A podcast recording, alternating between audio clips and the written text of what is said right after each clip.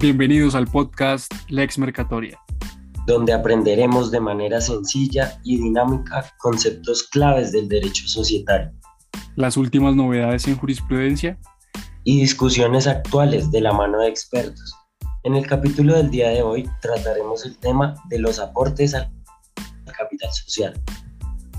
Para poder adentrarnos y ahondar en los aportes, comenzaremos por definir de manera breve y concreta qué es el capital social en una sociedad comercial. El capital social es la suma de los aportes que realizan los socios al formar una sociedad mercantil.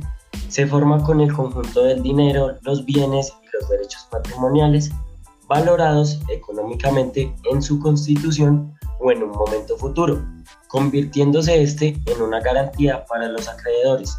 Esta suma que los socios se obligan a aportar se caracteriza por ser abstracta, intangible e invariable, pues necesita de unos requisitos formales para poder modificarse. Las sociedades, al momento de su constitución, deben establecer el capital necesario para poder cumplir con su objeto social. Debe tener un valor específico, al igual que estipular los aportes que debe hacer cada socio. Dichos aportes pueden ser en dinero, en industria o en especie, como te lo explicaremos más adelante. Teniendo claro lo anterior, debemos decir que los aportes sociales son un elemento esencial del contrato de sociedad. Para poder ser socio, debe cumplirse con la obligación de efectuar el respectivo aporte. Los aportes pueden realizarse de diferentes maneras. Vamos a empezar explicándote los aportes en dinero. Los aportes en dinero son una obligación a cargo del socio de dar consistente en la transferencia de un capital determinado en una suma de dinero apreciable en moneda legal colombiana, en divisas o en capital extranjero, que entra al capital social. Esta debe ser entregada en la forma, fecha y lugar acordados. Este es el tipo de aporte que más se realiza, toda vez que permite por su naturaleza una mayor facilidad para la adquisición de bienes y servicios al tiempo que se desarrolla su objeto social.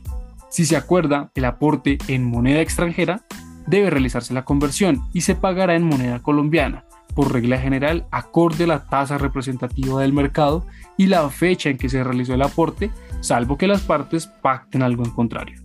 Es necesario para el registro en los estados financieros de la sociedad, aun cuando el aporte se hace en moneda extranjera. Se debe estimar el valor real del aporte en moneda legal colombiana.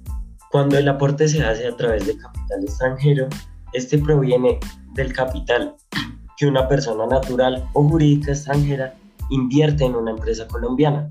Son dos tipos de inversión extranjera que pueden realizarse, la directa y las inversiones de portafolio. En el primer caso, los aportes son efectuados a una empresa constituida o establecida en el país. Este tipo de aportes se encuentra constituido por bienes precedentes del extranjero, que pueden ser en dinero, en especie o en capital de otra sociedad, ya sea mediante participaciones, acciones o cuotas. En el segundo caso, se efectúa la compra de acciones y otros valores negociables en bolsas de valores. Cuando los aportes se efectúan en inversión extranjera, debe estimarse su valor real en moneda nacional y registrarse en la Oficina de Cambios Internacionales del Banco de la República, para que las utilidades de la inversión puedan ser transferidas al exterior además de que en caso de no registrarla puede llegar a ser una causa de imposición de multas por parte de la superintendencia. Ya te explicamos los aportes en dinero, ahora vamos a explicarte en qué consisten los aportes de industria. Los aportes de industria o en trabajo personal de un, de un asociado contribuyen al objeto social de la sociedad. Es una obligación de hacer. Puede ser ya sea prestando un servicio o aportando un trabajo o un conocimiento. El trabajo prestado como aporte no configura relación laboral. Este trabajo debe requerir de unas habilidades especiales y debe ser necesario para el desarrollo del objeto social. Sin embargo, hay que tener cuidado de no ejercer subordinación para que en ese caso no estuviéramos en un contrato realidad de trabajo. Estos aportes no forman parte del capital social de la empresa. Sin embargo, el socio industrial participará de la distribución de las utilidades resultantes del ejercicio social. Si la sociedad tiene pérdidas, pues no recibirá retribución alguna y solo perderá su trabajo o su servicio prestado. Estos aportes se pueden realizar de dos maneras, con estimación anticipada de valor o sin estimación anticipada de valor, en cuyo caso el aportante no podrá redimir cuotas, acciones o partes de interés. Solo al final del cumplimiento de su obligación de hacer, será compensado con las utilidades respectivas. Si no se estima el aporte, se equiparará al del socio mayoritario. En cambio, si se estima anticipadamente el valor, la obligación se entenderá cumplida por la suma periódica, que representa para la sociedad el servicio que constituye el objeto del aporte. Y cada vez que se cumpla, podrá redimir participaciones en el capital social, liberando acciones o partes de interés. Una vez redime su trabajo en acciones y cuotas de interés, se convierte en socio capitalista. Bien, en este punto ya sabes en qué consisten los aportes en dinero y los aportes en industria. Y ahora veamos en qué consisten los aportes en especie. Los aportes en especie están conformados por los bienes muebles o inmuebles apreciables en dinero o cualquier bien distinto al dinero, pero susceptible de valoración económica. El valor con el que recibirá el aporte de la compañía será determinado por el máximo órgano social, quien dispondrá libremente el valor de dicho aporte, pero responderán solidaria e ilimitadamente por valoraciones excesivas. Estos deben estar avaluados para tener una estimación real de su valor. Estos aportes pueden efectuarse mediante establecimientos de comercio, propiedad industrial, partes de interés, cuotas, acciones, cesión de créditos, contratos, usufructo, bienes muebles o inmuebles, como procederemos a explicártelo a continuación. Si se trata de aportes de establecimiento de comercio, debemos decir que el establecimiento de comercio es un conjunto de bienes organizado para realizar los fines de la empresa.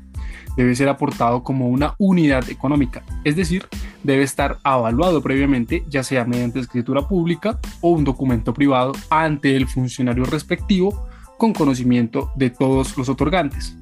Otra de las modalidades de los aportes en especie es mediante la propiedad industrial. Los aportes se realizan ya sea mediante las nuevas creaciones o mediante los signos distintivos. Para realizar esta aportación en especie, se debe contar previamente con el registro ante la superintendencia y se realiza ya sea por medio de una sesión o un contrato de venta de derechos. Los aportes en especie que consisten en partes de interés, cuotas, y acciones. En estos casos, el que quiere volverse socio hace el aporte por medio de acciones, cuotas o partes de interés que tiene en otra sociedad dependiendo cada una, pues aportará acciones si estamos hablando de una sociedad anónima o una sociedad por acciones simplificada, aportará cuotas si estamos hablando de una sociedad limitada o aportará partes de interés si estamos hablando de una sociedad colectiva. Cuando se va a realizar el aporte mediante cesión de créditos, el socio puede aportar uno o varios créditos a su favor y se tendrán como aportados cuando el dinero ingresa a la contabilidad de la sociedad. Cuando el crédito sea cedido, el titular debe asegurar la existencia del crédito, la legitimidad del crédito y la solvencia del deudor, al igual que la exigibilidad del aporte según el término de cada tipo societario. Cuando el aporte en especie consiste en un contrato, el aportante responderá del cumplimiento de las obligaciones derivadas del contrato, salvo estipulación en contrario. La modalidad de aporte realizada mediante el usufructo puede realizarse aportando un bien determinado para que ésta lo use y reciba sus frutos, y lo retornará en el tiempo convenido. También se puede realizar el aporte en especie a través de bienes muebles.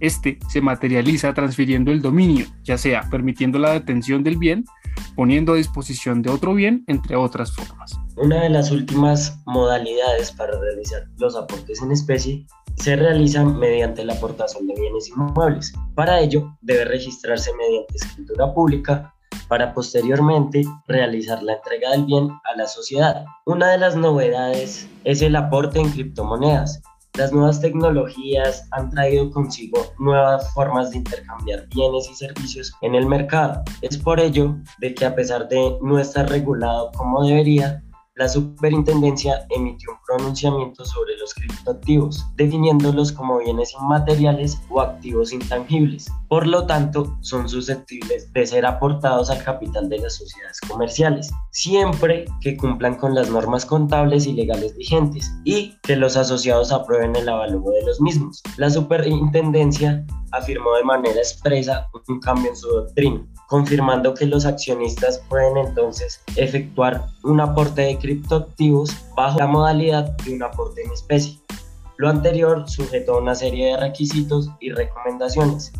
Esto abre un gran abanico de posibilidades para incorporar los criptoactivos en la constitución de sociedades y la creación de empresas en Colombia.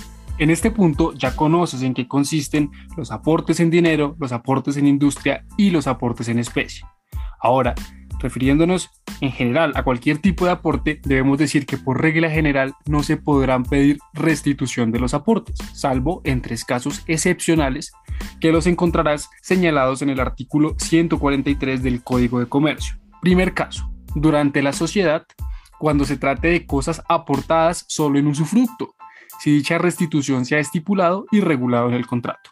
Número 2. Durante la liquidación, cuando se haya cancelado el pasivo externo de la sociedad, si en el contrato se ha pactado su restitución en especie. Número 3. Cuando se declare nulo el contrato social respecto del socio que solicita la restitución, si la nulidad no proviene de objeto o causa ilícitos. En cuanto al reembolso de estos aportes, solo proceden cuando la sociedad esté disuelta y cancelado el pasivo. Una vez entendido esto, procederemos a explicar cómo se llevan a cabo los aportes en los distintos tipos societarios. Para ello, contestaremos a la pregunta de cuándo se debe pagar. Si estamos ante sociedad colectiva y gestores de la sociedad en comandita, el Código de Comercio no dice cuándo pagar, pues la responsabilidad es solidaria e ilimitada, aunque subsidiaria. Si estamos hablando de una sociedad limitada, el pago debe ser inmediato, pues se limita responsabilidad. Si estamos frente a una sociedad anónima, se debe pagar un tercio de cada acción de manera inmediata y los otros dos tercios pueden ser financiados hasta por un año. Cuando hablamos de una sociedad en comandita simple, frente a los comanditarios, el pago debe realizarse de manera inmediata, pues limitan responsabilidad se aplica la misma regla de la sociedad limitada. Si estamos ante la sociedad en comandita por acciones en lo que respecta a los comanditarios, una tercera parte de cada acción debe pagarse de inmediato. Las otras dos terceras partes pueden ser financiadas hasta por un año y aplica la regla de la sociedad anónima. Si estamos frente a las sociedades por acciones simplificadas, conocidas como SAS, se tienen hasta dos años para pagar todo. Bien, en este punto has comprendido lo más importante del tema de los aportes en las sociedades comerciales. Si quieres profundizar, te invitamos a que consultes los libros de lecciones de Derecho Mercantil de Luis Gonzalo Baena, Derecho Societario del Dr. Reyes Villamizar o de las sociedades comerciales de Lisandro Peñanosa. Recuerda, cada semana estaremos subiendo un nuevo episodio.